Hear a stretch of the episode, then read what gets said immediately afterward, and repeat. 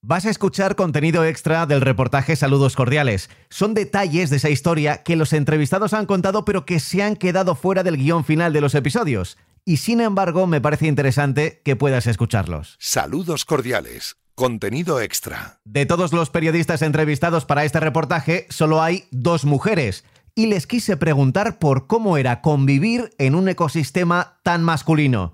Ellas son Cristina Gallo y Chus Galán. Yo soy Chus Galán y trabajé, empecé mi carrera periodística con José Ramón de la Morena allá por el año 88. No estuve excesivo tiempo porque después emigré a, a montar la SER de Mallorca, pero sí fue una temporada muy intensa entre otras cosas porque viví el nacimiento del larguero. Soy Cristina Gallo y yo estuve durante 17 años trabajando con José María García, primero bueno, como redactora de a pie y luego ya fui subiendo hasta redactora jefe o subdirectora de contenidos que llegué con el programa Super García.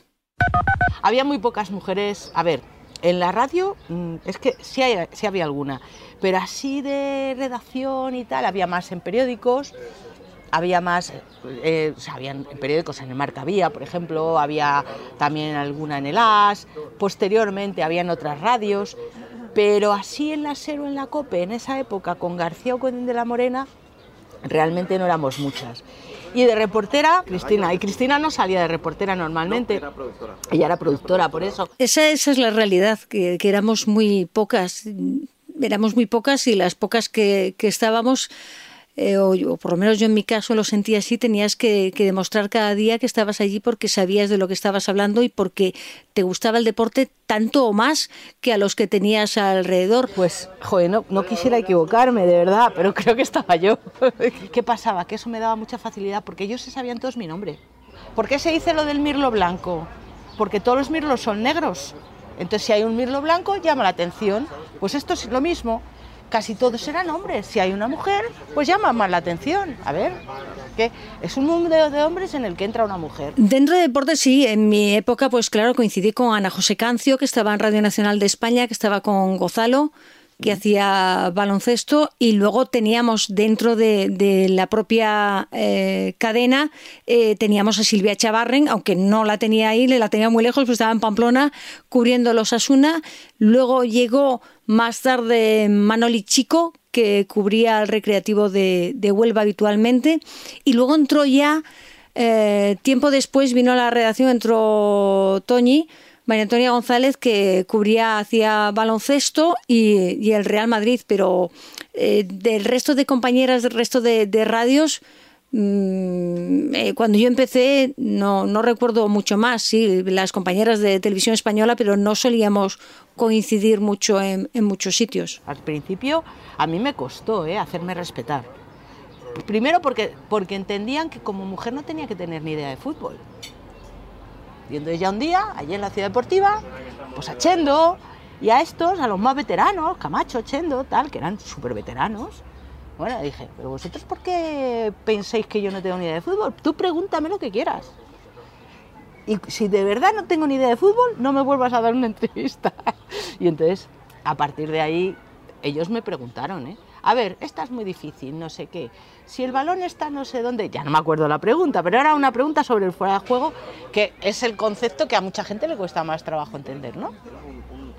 Un test, sí, sí, sí, señor, los veteranos, algunos así sueltos, me iban preguntando, porque aquello, a ver, tú sabes que el vestuario es el mayor nido de cotillas que hay, ¿no? ¿Vale? Pues ellos, oye, que Chus ha dicho que, que a ver, que si dudamos mucho de ella, que la podéis ir preguntando. Y me iban preguntando, salía uno, oye, y no sé qué, así. Es, es cierto que en aquella época y en esta, ¿eh? lo mismo, quizás la información de esa radio deportiva era una información casi exclusiva de fútbol masculino.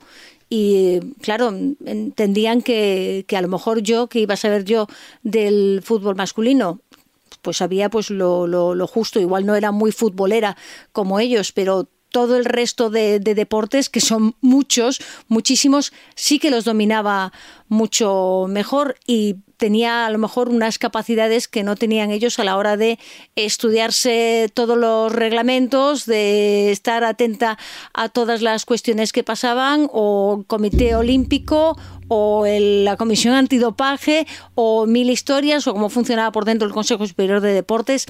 Eh, eran otras eh, cosas que yo podía aportar y que sabían que yo era buena en ello o en las miles de investigaciones que había que hacer cada día en el programa porque el programa de, de García si se distinguía por algo era por por el rigor ¿no? de cada información y porque estaba siempre intentando investigar y dar eh, datos y noticias que salieran fuera de, del día a día de lo normal, de un resultado de un partido de, de fútbol, de un fichaje de, de un jugador o de, de cosas por el estilo. Estábamos durante mucho tiempo investigando y es cierto que a mí me gustó, con Ernesto López Feito me, cogió la verdad de, del brazo bajo su ala y con él fui creciendo y aprendiendo y a partir de ese momento dentro de la redacción mm, no tuve mayor problema, pero es cierto sí que no tenía eh, mucha compañía femenina. Si pasaba del, del, otro lado, salía del cubículo en el que estábamos en deportes, la verdad es que la redacción era absolutamente femenina. Te juro que yo,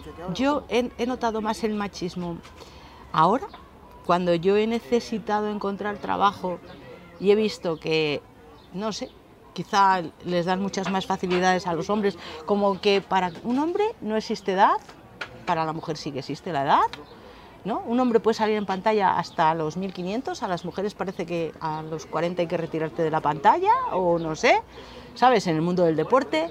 Eh, yo he notado que mm, un compañero se queda sin trabajo como que ha estado mucho más arropado que si se trata de una compañera, como es mi caso. Sí que he notado machismo y sí que noto machismo a día de hoy en el periodismo deportivo. En aquel momento yo te juro que yo no notaba el machismo para nada. Sí notaba que al ser un mundo de hombres y yo ser una chavala y muy jovencilla, me trataban muy bien. ¿Sabes? Te trataban con pues, con cierto cariño, cierta ternura y mucho respeto. Pero te tenías que hacer respetar, ¿sabes? Porque ellos son hombres y tú eres mujer. Y a alguno le puede resultar atractiva. ¿Qué pasa? Que tú, yo tenía muy claro que nunca podía entrar en ese juego y que tenía que dejar las cosas muy claritas. Tan claras hasta el punto de que un jugador, que no te voy a decir su nombre, una vez, medio en broma, medio en serio, pues me dio como un azote en el culo y según me dio el azote en el culo yo le solté una torta en la cara. Así de fácil. Tal cual. Tal cual, tal cual. Sí, sí, sí.